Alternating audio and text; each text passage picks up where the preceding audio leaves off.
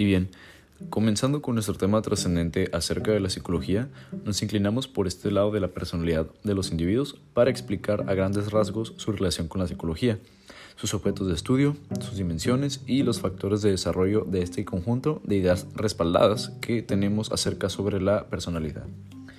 Bien, introduciendo al tema general, comenzamos con definir la psicología en el campo de la ciencia, pues esta es la que estudia el sentido de vida del sujeto, los significados y sentidos que realiza, las conductas, estrategias, experiencias, representaciones, convicciones y los proyectos que moviliza en la dirección de sus principales necesidades y aspiraciones de identidad y autorrealización. Ahora, ¿qué es la vida psicológica? En términos más concretos y efectivos, ser y mundo debe ser comprendido en términos de persona y comunidad. Para comprender la vida psicológica, se debe tener en mente que el ser humano como persona existe en una comunidad. Esta comunidad puede ser tanto la familia, un grupo social, una organización laboral, un pueblo, una sociedad o el planeta. Para ponernos un poquito más en contexto, tenemos algunos términos que se definen como individuo, el cual se refiere a uno a un elemento diferenciador de la especie o el grupo. Persona, que es el individuo humano, el organismo vivo humano íntegro distinto de otros. La personalidad, que es la subjetividad del individuo humano, la forma de organización más compleja e integral de la subjetividad de la persona. Actor social. El actor social es un individuo que interactúa y participa en la vida social, que cumple un rol social. El sujeto, que sería desde la perspectiva estructuralista, el ser humano no es libre en la sociedad, sino que está sujeto a normas sociales, determinado por el sistema social. Dicho esto, procedemos a comentar mejor el término de personalidad. Bien, la personalidad. Esta la define inicialmente Gordon Allport en 1986, que plantea una definición de personalidad mucho más próxima al modo en que el ser humano afirma su modo de ser individual. En psicología, cuando hablamos de personalidad, nos referimos a un conjunto de pensamientos, sentimientos y comportamientos profundamente incorporados que persisten en el tiempo y nos hacen únicos e irrepetibles. Las personas tendemos a responder de un modo similar al enfrentarnos a ciertas situaciones. Sin embargo, nuestro comportamiento no está determinado tan solo por la personalidad. El aprendizaje, el ambiente o los estados anímicos nos condicionan a la hora de actuar en ciertos momentos. Existen varios factores que son determinantes en nuestra personalidad, como lo pueden ser la herencia, el afecto, la nutrición, la salud física, el desarrollo neuropsicológico, el ambiente y el aprendizaje. Ya veremos alguno de estos a detalle un poco más adelante. También esta ciencia tiene un objeto de estudio y menciona que la personalidad es la organización más compleja e integral de la vida subjetiva del ser humano. Sin embargo, es difícil comprenderla de forma directa. Solo se le puede conocer y comprender a través de aspectos concretos observables, tales como los hábitos, las costumbres, las conductas, las relaciones con otros. Se pueden observar las actividades que realizan las personas, las cosas que construyen, las relaciones que sostienen, pero lo que piensa, siente, cree o planea son inobservables directamente. A partir de esto se formulan cinco ideas con las que se busca definir la personalidad y la primera de ellas es personalidad, forma integral de la subjetividad individual. De acuerdo con González y Midjans en 1989, la personalidad constituye una configuración sistémica de los principales contenidos y operaciones que caracterizan las funciones reguladoras y autorreguladoras.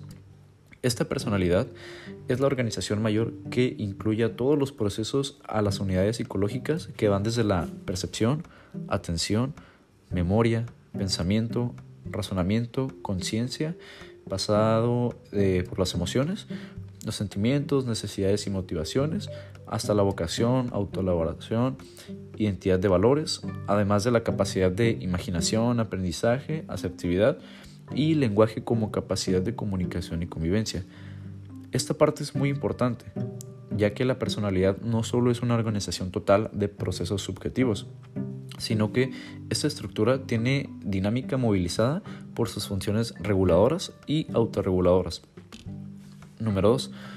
La personalidad como sistema de saberes. Todos los fenómenos o procesos psicológicos generales y específicos de la personalidad constituyen saberes, como lo son los conocimientos, las habilidades, los valores, la autoestima, la identidad, los sentimientos y otros son saberes personales que en un primer momento fueron procesos o capacidades sociales, es decir, saberes de los padres, por ejemplo, eh, profesores, amigos y adultos que a través de actividades de modelación y enseñanza los dispusieron para que los niños lo asimilen convirtiéndolos en saberes personales. El punto número 3 habla sobre la personalidad y la forma de vida del ser humano. Esta forma de vida del sujeto se expresa en una forma de ser y una forma de convivir. La forma de ser sugiere al estilo de actuación personal, el sentido del cuidado de sí mismo, a su modo de pensar, sentir, actuar, autovalorarse, comunicarse, aprender y conocerse y construirse a sí mismo.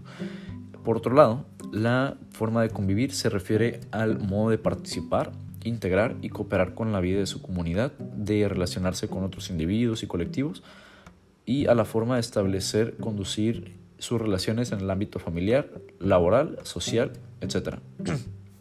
Esto puede llevarse a cabo en actividades cotidianas que realizamos dentro de nuestra comunidad, como lo pueden ser ayudarse entre nosotros mismos, involucrarse, contribuir en muchos aspectos a la forma en que obra realidades para sostener la vida de la comunidad, al modo que se hace de su comunidad un escenario de convivencia como condición formativa de su desarrollo personal y de los demás. Número 4. Esta es la forma de saber vivir. La personalidad, en tanto forma de saber vivir, alude a saber ser persona y a saber convivir en la comunidad. La personalidad, además de tener una totalidad de saberes, también es saber vivir de acuerdo tanto a sus necesidades y aspiraciones de relación personal, como las normas y aspiraciones de desarrollo de la comunidad. Concretamente es un modo de saber ser, defender y conservar la vida propia, cuidar su integridad, su sí mismo y la autorrealización, y un modo de saber convivir, defender y conservar la propia comunidad en la que existe cuidar el sentimiento, el sentido de vida del colectivo y su convivencia en ella como condición formativa de su propia realización personal. Y por último, el número 5 eh, habla sobre el sistema de sentidos. Esta última idea es la siguiente. La personalidad es la realización, afirmación, construcción y vivencia de un sentido de vida. Si bien la personalidad es una forma de vida, ser y convivir del sujeto, este modo de vivir está dinamizado, organizado y orientado por las necesidades y aspiraciones de autorrealización, identidad, autoestima y obra de la comunidad. El ser humano lucha tanto por defender y conservar su vida como por construir y vivir su sentido de vida. De aquí nos vamos a las dimensiones de la personalidad y nos menciona que la personalidad es una configuración o sentido complejo que tiene tres dimensiones. Es la organización, la dinámica y el desarrollo. Esos tres aspectos hacen de la personalidad un sistema dinámico que se transforma de forma permanente a través de los procesos de autorregulación, que son la recreación del sentido de la autorrealización, y la regulación, que es la recreación del sentido de convivencia. Definiendo cada una de ellas, tenemos que la organización se refiere a la personalidad tiene una estructura compuesta por elementos de distintas formas y grados de integración, que son los saberes y contenidos. En segundo, tenemos la dinámica. Esta tiene funciones autorreguladoras que mediatizan los procesos intrapersonales, como la afirmación de sí mismo, y funciones reguladoras que dinamizan las relaciones interpersonales, la convivencia. Y por último, el desarrollo. Eh, la personalidad, así como una de sus unidades, transforman, tienen un origen, evolucionan y construyen una historia. Por último, tenemos el punto de los factores de desarrollo de la personalidad, los cuales habíamos mencionado, pero ahora nos adentraremos un poco más en ellos.